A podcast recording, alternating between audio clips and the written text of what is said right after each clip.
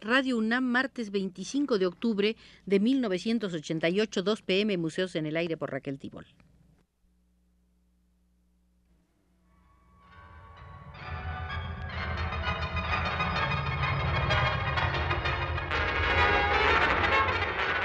Radio UNAM presenta Museos en el Aire.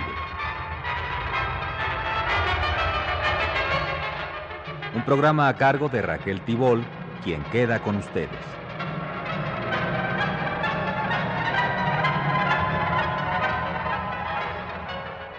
La de hoy será la octava visita al eh, pabellón español en la Exposición Internacional de París de 1937.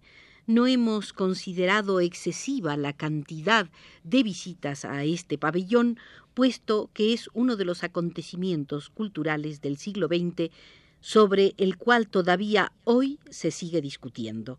Por eso comenzaremos esta octava visita viendo a quién se debe la autoría del pabellón español, si al arquitecto Luis Lacasa o al arquitecto José Luis Sert.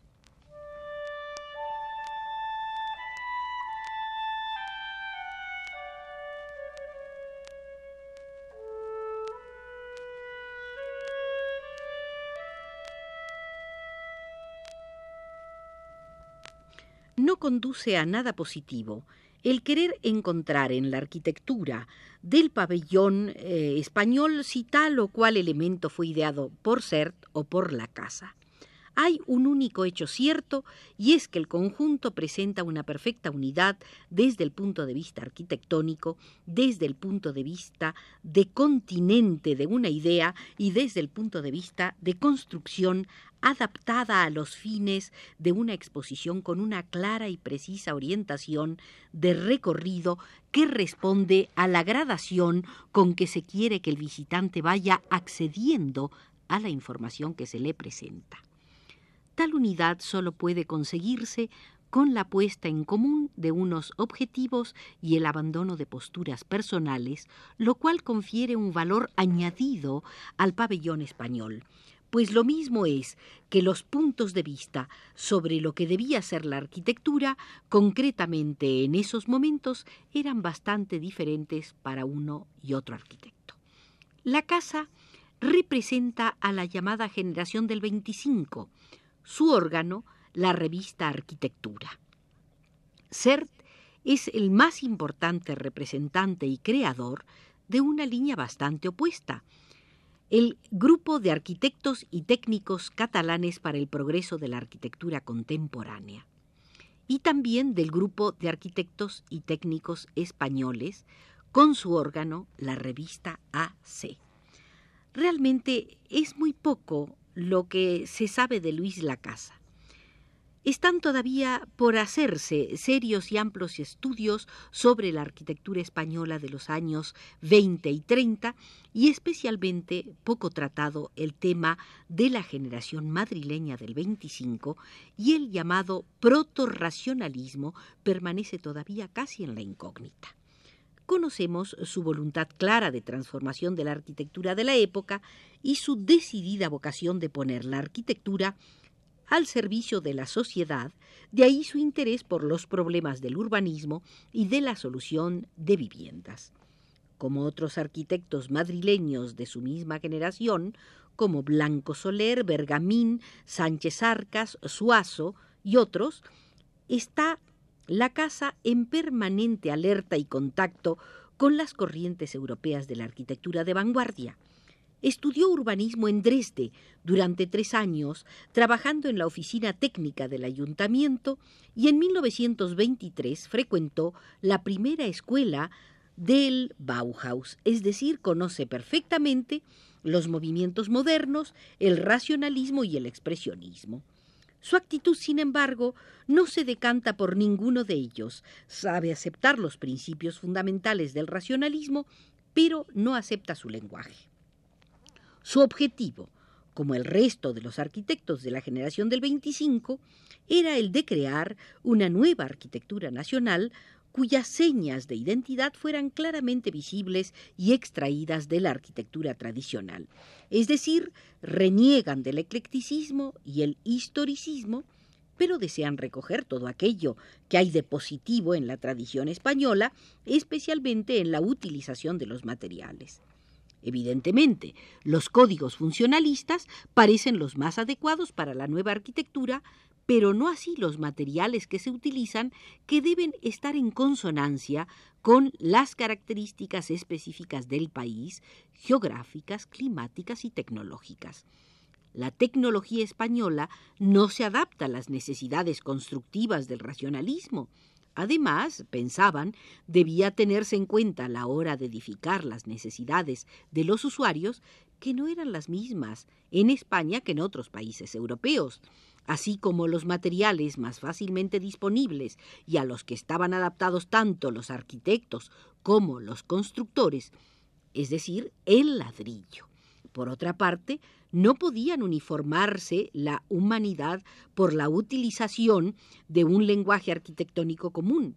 La geografía, el clima y la historia juegan un papel fundamental en la concepción arquitectónica y dan personalidad propia a una región. En líneas muy generales se puede decir que este es el pensamiento arquitectónico de la casa, combinar lo que de aprovechable hay en la tradición con lo bueno que aporta el racionalismo en cuanto a su estructura, pero no en su envoltorio.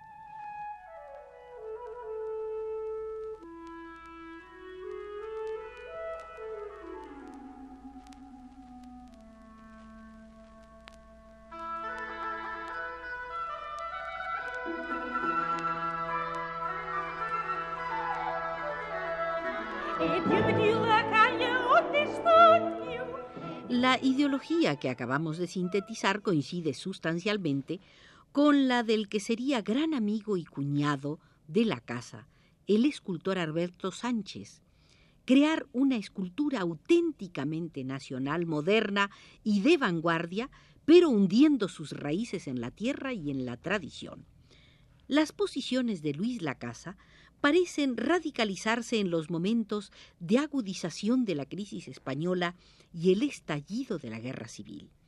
Hombre de ideología comunista, aunque no es seguro que en un primer momento se afiliara al partido, lo que sí es cierto es que al poco de estallar la guerra ingresó en el quinto regimiento trabajando en la sección del Agitprop, trabajo que únicamente abandonó durante su estancia en París y un tiempo en el Ministerio de Instrucción Pública en Barcelona a su regreso de París.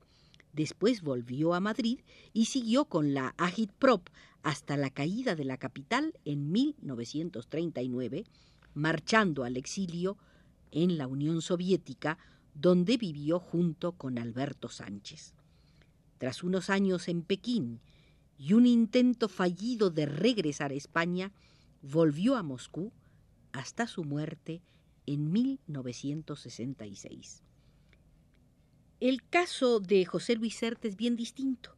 Son dos personalidades casi opuestas en las que podríamos hablar de la resiedumbre y el realismo castellano en la casa y el cosmopolitismo y vanguardismo catalán en Sert, pese a que la casa hubiera nacido en Ribadesella, Asturias, y su primera formación fuera en Barcelona, pero el resto de su vida transcurrió en Madrid y su personalidad artística allí se formó. La formación de Ser transcurre toda en Barcelona y una vez finalizados sus estudios se traslada a París, donde trabaja en el estudio de Le Corbusier desde 1929 a 1931. No cabe duda de que estos años le convierten en un racionalista convencido que en el transcurso de los años llegaría a ser uno de los más interesantes arquitectos de nuestra época. En esta materia es bien conocida la trayectoria de José Luis Sert y son numerosos los estudios que a su obra se han dedicado. Es bien conocido el trabajo desarrollado en Barcelona, finalizado su trabajo con Le Corbusier, especialmente su labor como miembro fundador del grupo de arquitectos y de la revista AC, Documentos de Actividad Contemporánea, en 1931. parece ocioso hacer una relación de los trabajos llevados a cabo por CERT y los miembros de su grupo en Barcelona.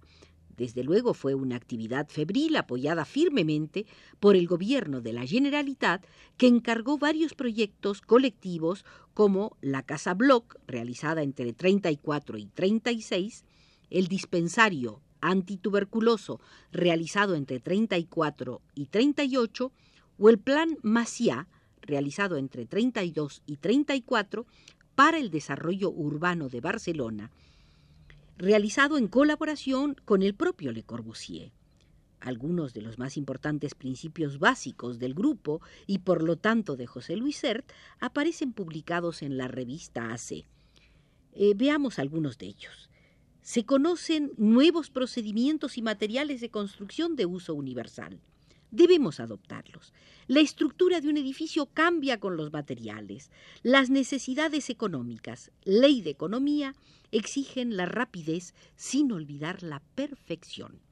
La industria, maquinismo, puede resolverlo produciendo elementos tipos fabricados en gran cantidad, es decir, en serie. Estamos en presencia de un estado de espíritu nuevo que anula costumbre y tradiciones y que tiende a ser universal. La arquitectura contemporánea debe estar de acuerdo con estos caracteres. Adoptar un sistema histórico es falsear el sistema y negar la época. En las arquitecturas regionales, producto de las condiciones de clima, costumbres locales y materiales de que se dispone, solo el clima tiene un valor absoluto. Lo esencial subsistirá, lo episódico, lo accidental debe desaparecer.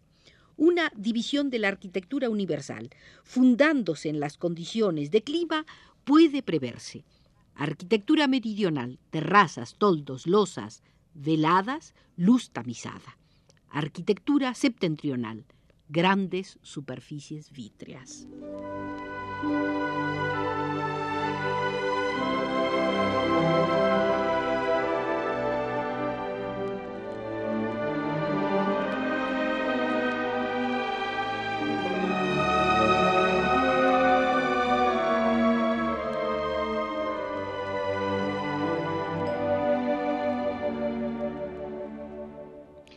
Ya para terminar la octava visita al pabellón español de la Exposición Internacional de París de 1937, debemos advertir o subrayar que lo leído eh, de los principios del grupo de arquitectos a los que pertenecía José Luis Sert, es ahí donde encontramos las claves eh, del propio pabellón español y de la posibilidad de un buen entendimiento como lo hubo entre los arquitectos La Casa y CERT.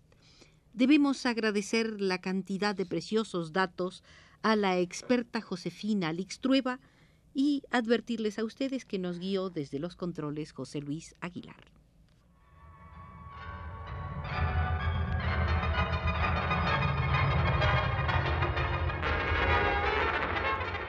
Radio UNAM presentó Museos en el Aire.